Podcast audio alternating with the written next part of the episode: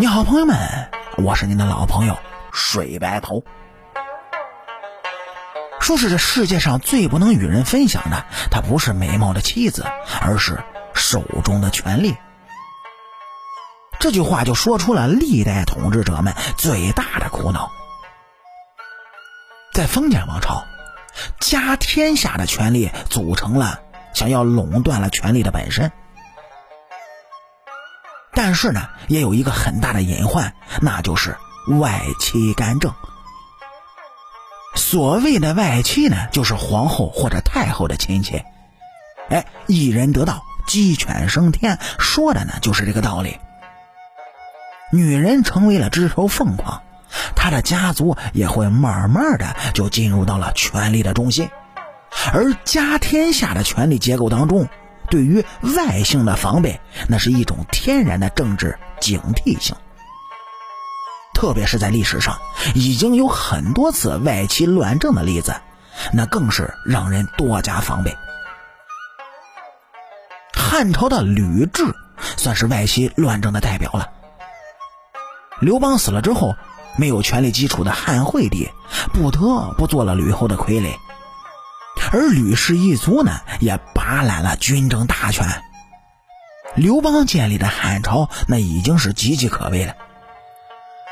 天下人都认为吕氏是要篡夺天下。好在吕雉死了之后呢，吕产等人愚不可及，交出了手中的兵权，这才有了诸吕之势。而外戚的危害，也让后来的汉武帝很是警惕。在决定要传位给刘弗陵之后，用了一杯毒酒将他的生母毒死，断绝了母凭子贵、外戚乱政的隐患。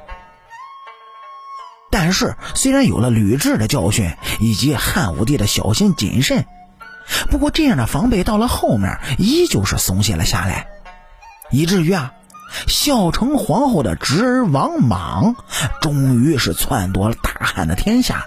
以至于西汉终结，差点就断送了刘氏的国运。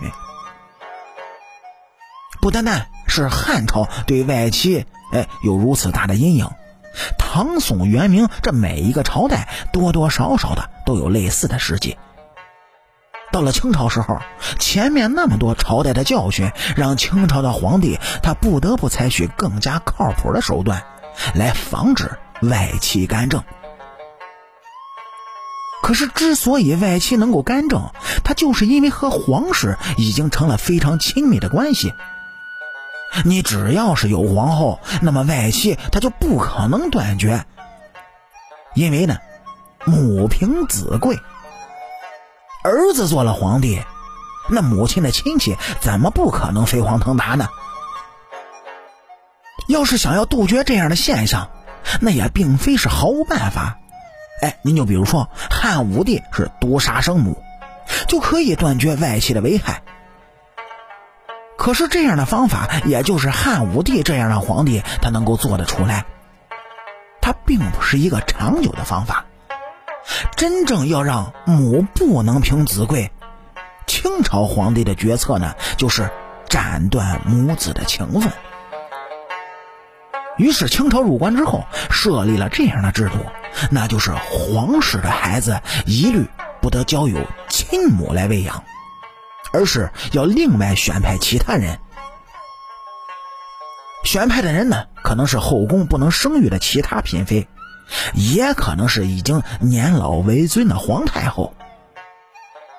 如果孩子多的话呢，那么哎，就只能让专职的宫女和乳母来喂养。这个方法可谓是不用杀人见血。又能够让外戚和皇帝之间的关系不那么亲密，因为母不能凭子贵，更何况你其他的亲戚呢？不过呀，凡事它都是有利有弊的。虽然这样的方法不见血不动刀，但无疑还是十分残忍的。母子分离这样的事儿，在老百姓看起来，那就是人生的悲剧。可是这些落生在皇室贵族的婴儿们，他们从一出生呢就不能够得到生母的爱，从母胎落下的时候就已经被等候在一旁的老妈子给抱走了。而母亲呢，除了在宫廷大的庆典或者宴会中可以见到自己的亲生儿子之外，其他时间，你别说见一面了，就是送一口吃食表达关爱，那都是不被允许的。